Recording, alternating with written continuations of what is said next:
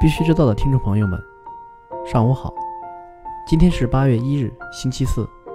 欢迎收听由区块链行情资讯 APP 蜜蜂茶提供数据支持的《必须知道》。今天的主要内容有：FoundStart 创始人汤姆利称，美联储降息对比特币来说是一个利好。IO 代币从创历史新高以来，百分之七十五的项目已跌约百分之五十，不可长期持有。Bitrix 和 z o r i n 将在中东和北非推出新的数字资产交易平台。迪拜将于二零二零年推出以 KYC 为重点的区块链企业联盟。福布斯称，企业区块链行业正在以指数级的速度增长。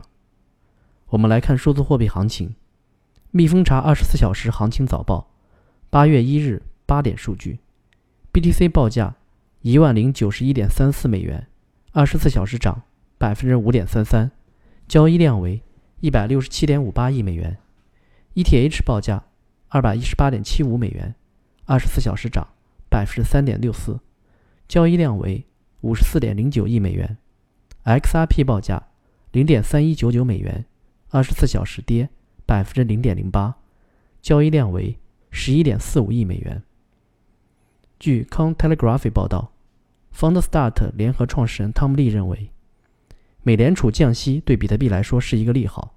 他在接受采访时谈到降息对比特币的投资的积极影响。他表示，降息增加了流动性，流动性正推动资金流入所有这些风险资产和对冲，这有助于比特币。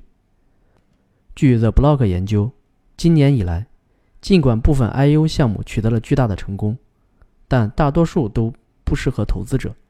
该研究有几下要点：一、大约有一百八十个区块链项目通过 IEO 筹得资金，目前有四十个交易所至少进行一次 IEO；二、共有二十八家合法交易所进行了 IEO，其中百分之六十四的交易所的回报率为正数。值得注意的是，这些项目中只有不到一半的表现优于比特币。三，BN 的 IEO 项目回报率优于其他竞争者。不过，四个知名度较低的交易所主导了百分之四十五的 I U 项目。四，I U 绝大多数是投机性的。在二零一九年，十二个项目为投资者带来了百分之五百的回报。五，由于多数投资者。只是为了在几个月以后更高的价格出售持有的代币，所以多数 I U 项目无法长期维持其价格。I U 代币的价格自创历史新高以来，大约百分之七十五的项目已跌约百分之五十，百分之三十九的项目跌逾百分之七十五。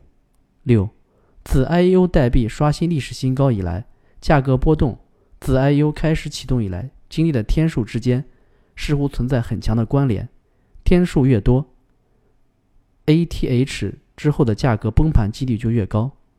因此，投资 IU 的合理策略是投资最成功的交易所推动的 IEO，并且不能长期持有。加密分析师 Joseph Young 在推特称，看到 Kraken 和 Blockchain 这样的大型公司继续扩张，比如本周 Kraken 获得了机构级投资，Blockchain 启动了加密货币交易所。这些行业活动的增加，始终是长期增长的良好信号。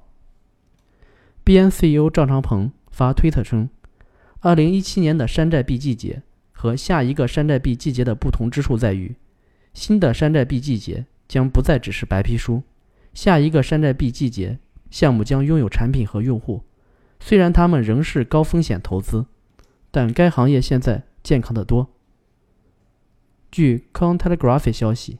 加密货币交易所 Bitrix 正与总部位于巴林的加密货币交易所和托管提供商 Rain 合作，为中东和北非客户推出一个新的数字货币交易平台。该平台将提供目前 Bitrix 和 Bitrix International 上可用的所有代币。它还将提供四种当地法定货币与比特币的交易对：巴林迪纳尔、科威特迪纳尔、阿联酋迪拉姆。和沙特里亚尔，Bitfinex 将发行实时清算数据更新，为其一百倍杠杆衍生产品做准备。百威英博表示，已有一千二百名农民在 BNAQU 区块链平台上注册。这些农民现在可以获得完整的会计信息，如销售价格、销量和付款。税务专家称，美国国税局正在考虑将加密货币征税作为一项高度优先事项。迪拜将于2020年推出以 KYC 为重点的区块链企业联盟。作为该项目的一部分，各方将建立一个联合体协议，以合并未来参与的金融机构和政府机构的 KYC 工作。该程序据称将创建一个单一的数字 KYC 记录，随后可以使用电子 ID 进行身份验证，允许用户与其他金融机构共享数据。福布斯七月三十一消息。企业区块链行业正在以指数级的速度扩张，推动该行业的动力是许多传统技术公司作为解决方案提供商进入游戏领域。IBM 已经在提供企业级区块链解决方案方面迈出了第一步，微软、甲骨文和亚马逊都在寻找一个重要的市场份额，但惠普和联想等其他公司也在为他人提供解决方案方面的专业和知识。据 CoinDesk 七月三十一日消息，NBA 和 Deep Labs 将联手宣布推出一个基于区块链的收藏品数字平台 NBA Top Shot。根据这些公司的说法，游戏的粉丝们可以购买、出售、交易赛季内的数字收藏动作。南京市将运用大数据、互联网、区块链技术，打造外贸综合服务集成体系。印度警方逮捕 BitConnect。网站开发者因该网站涉嫌加密货币诈骗。